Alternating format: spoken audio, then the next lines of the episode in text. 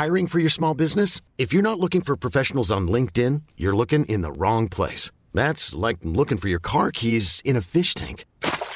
LinkedIn helps you hire professionals you can't find anywhere else, even those who aren't actively searching for a new job but might be open to the perfect role. In a given month, over 70% of LinkedIn users don't even visit other leading job sites. So start looking in the right place. With LinkedIn, you can hire professionals like a professional. Post your free job on linkedin.com slash achieve today.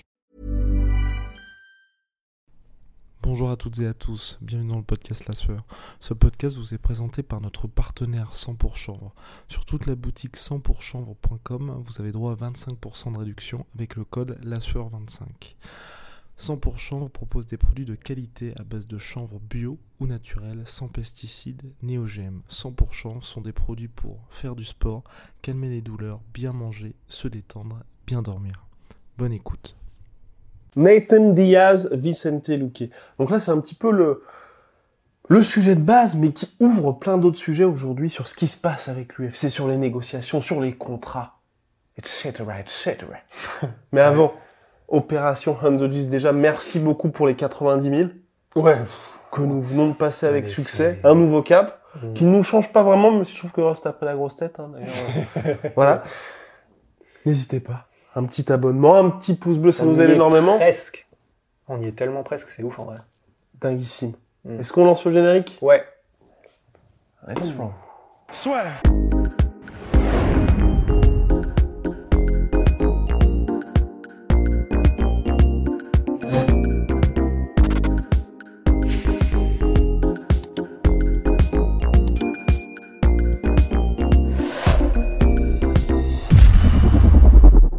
Nate Diaz contre Vicente Luque. Nate Diaz veut le combat, Vicente Luque veut le combat. Nate Diaz veut combattre en décembre. Pourtant, ça ne bouge pas du côté de l'UFC. Et moi, là, je suis en train de me dire, Rust, il y a plusieurs choses. Nate Diaz est en fin de contrat. Il y a peut-être un précédent qui est en train de se créer avec Francis Ngannou, où là, lui aussi, il a des difficultés avec l'UFC. Et aussi, ce qui se passe où l'UFC fait du petit management, avec par exemple Davison Figueiredo contre Brandon Moreno, qui est déplacé en janvier, parce qu'on a Léon Edwards contre Masvidal, qui est sur la carte de l'UFC 269, et du coup l'UFC se dit, bon, on a, pour citer Rust, un énorme banger, avec Oliveira contre Poirier, plus Léon Edwards Masvidal qui est hyper intéressant, donc plutôt que d'offrir aux fans une carte qui va être surchargée, tant qu'à faire, Diluons. Dis-le, exactement. Et là, j'ai peur qu'il se passe la même chose avec euh, l'UFC qui dit, bon, là déjà, on a quand même deux combats qui nous garantissent quasiment les 500 000 pay-per-view. Ouais. Pourquoi ajouter un, un Nate Diaz contre Luque où on sait que ça va être spectaculaire? Bon, On sait qu'avec Nate Diaz, j'ai presque envie de dire que rien que son nom rapporte 200 000. Ouais. Pourquoi ne pas le mettre sur la carte de février où pour l'instant, on n'a que Adesanya contre Robert Whittaker Bah ouais. bah de la messe est dite en fait. hein. Mais du coup, je. C'est pas dommage? En fait, j'ai envie de dire si, mais d'un autre côté, j'ai envie de dire Tu les comprends? Ouais, presque. Ouais, ouais. Parce que en termes de, ben ouais, c'est.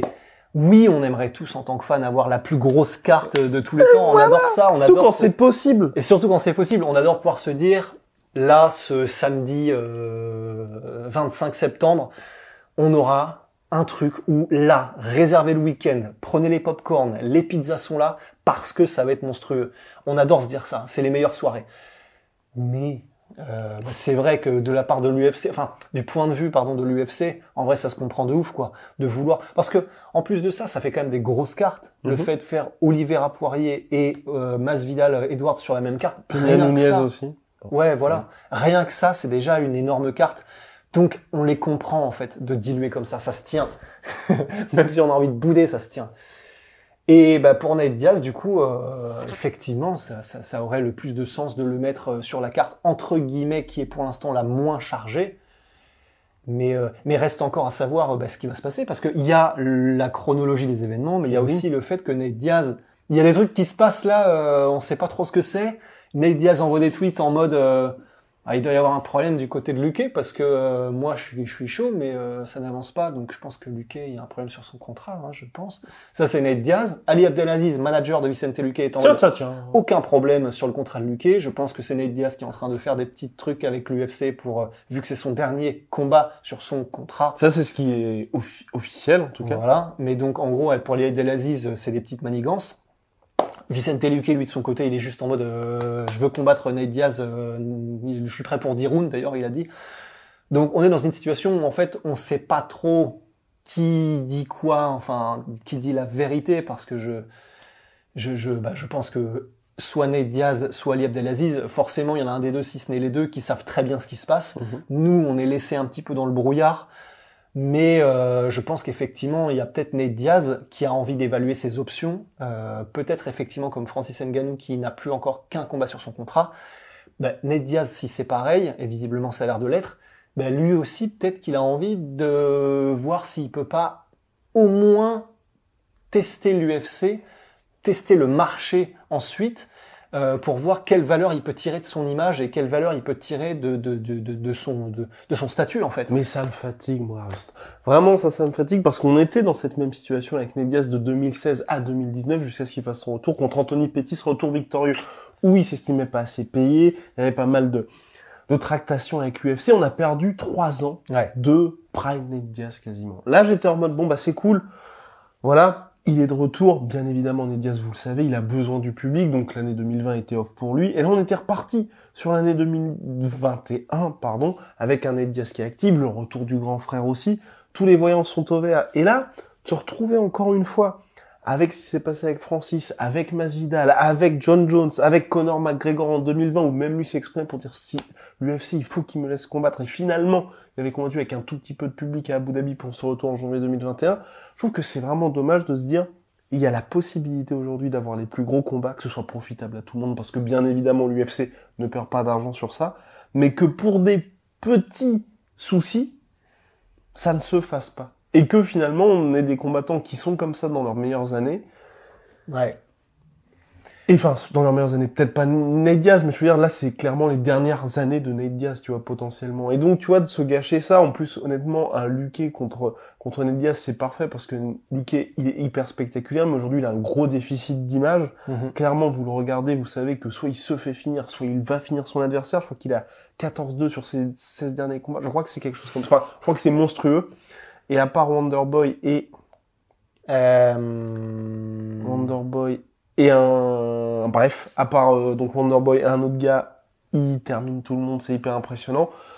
Donc voilà, là c'est il faut faire ce combat. Ouais. Et honnêtement, en plus, tu vois, tu fais ça sur la carte de décembre, juste après ou avant le combat Diaz-Masvidal, tu te fais la revanche du BMF aussi, quoi qu'il arrive, tu peux faire des histoires autour de ça. Qu'en plus, ils sont tous dans la même catégorie.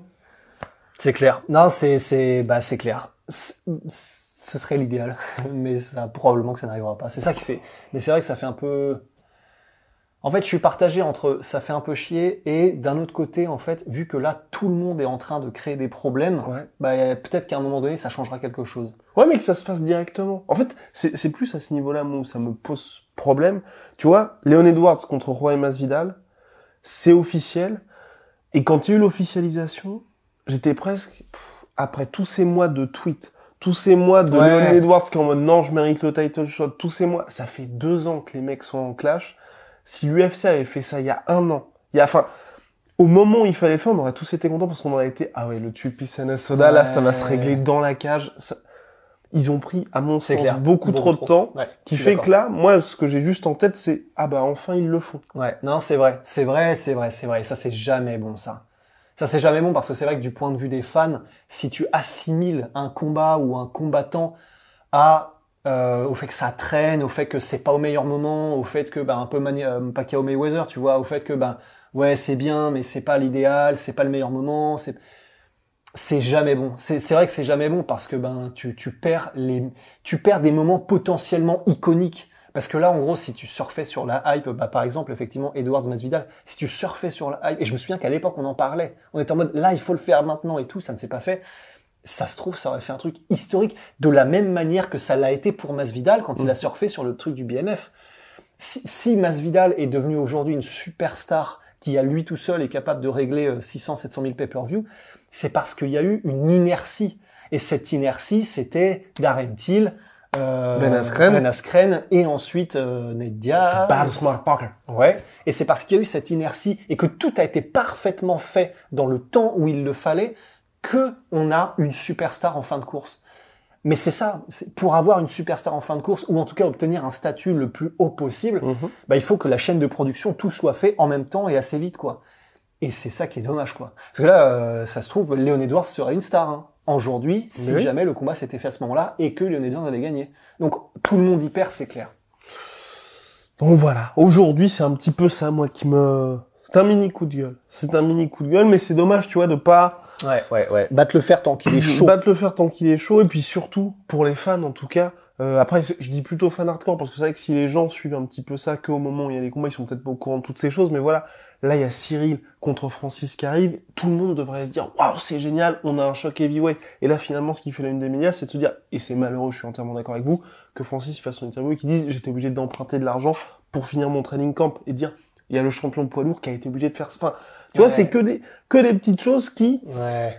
Pollue, mais à raison, parce que c'est quand même, euh, c'est quand même assez inquiétant, c'est quand même important, exactement comme tu le dis, Rust, qui pollue des choses on devrait se réjouir purement et simplement de ça. Là, Adesanya Whitaker, on va surtout parler du fait que Adesanya est obligé de déménager aux États-Unis pour pouvoir faire ce combat. L'UFC, à la base, je crois, voulait le faire en novembre, ça va se faire en février, mais après pas mal de problèmes, tu Ouais. vois. Je trouve que c'est dommage pour le sport parce qu'on vit une époque formidable avec énormément de chocs et je, je pense, hein, ne pas me tromper en disant ça, où on a un niveau qui est ultra monstrueux. Ouais. Mais le problème, c'est qu'il y a toujours des petites histoires. On va, j'allais dire, on va pas en parler, mais je vais quand même en parler. Aljamain Sterling, où là, on sait pas trop pourquoi finalement il va pas défendre sa ceinture parce qu'on le voit. problème de nuque. Ouais, euh, mais on le voit toujours en entraînement, faire plein de sparring, plein de trucs comme ça. Ouais. C'est vrai, c'est que de l'extrascolaire qui prend le pas sur le, sur le scolaire et c'est chiant, quoi. C'est dommage parce que nous, Ouais. on veut faire notre devoir tranquillement. ouais. Allez, bref, je pense qu'on a fait le tour sur Nate Diaz. On espère que Vicente Luque et Nate Diaz va se faire. Ce serait plaisant. Oui, je sais, il y en a pas qui vont dire, mais Nate Diaz est fini, mais il va apporter en termes d'image Bah ouais. énormément, et, oui, énormément, énormément à Vicente Luque. Et puis, ça risque d'être un combat spectaculaire si ça se fait. Et puis, peut-être que Nate Diaz est fini en termes d'ambition pour le titre, oui, mais il est pas fini dans le cœur des fans euh, et il le sera peut-être jamais, tu vois. Never. Tant, tant qu'il reste compétitif, ne serait-ce que 30 secondes par combat, c'est ouf, on en est là, hein. C'est clair. Mais tant qu'il reste compétitif, ne serait-ce que 30 secondes sur un combat de 25 minutes et que il s'est contre des mecs comme les numéros 5 mondial ou là, Vicente Luque qui est top 10 lui aussi, Mhm. bah, la hype sera là, hein. La hype sera là. Et cela dit, ils font ça en 5 rounds, mon pronostic serait une victoire de Nate Diaz. Ouh. Si c'est en 5 rounds. Si c'est en 3 Ouais. rounds, je Vicente Luque all day. Si c'est en 5, Putain. Nate Diaz. Mais vraiment Nate Diaz. Oh, ce serait ouf.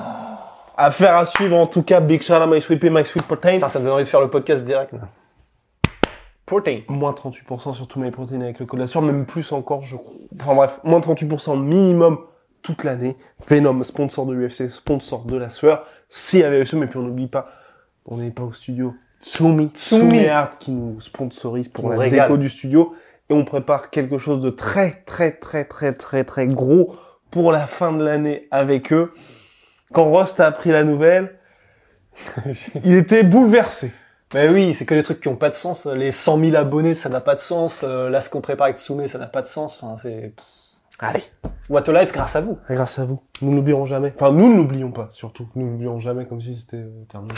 Bref. Ouais. Allez.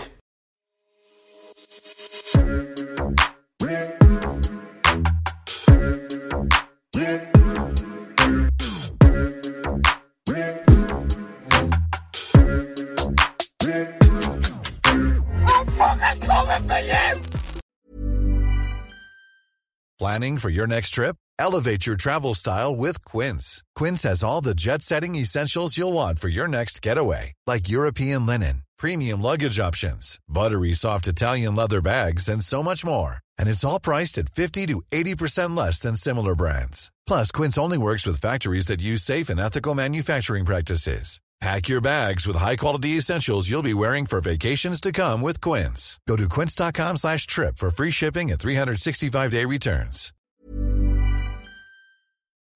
Et voilà, c'est la fin de votre épisode du podcast La Sœur. Si ça vous a plu, n'hésitez pas à nous mettre les 5 étoiles sur Apple Podcast ou sur Spotify. Vous pouvez aussi nous laisser un petit commentaire, ça nous aidera beaucoup.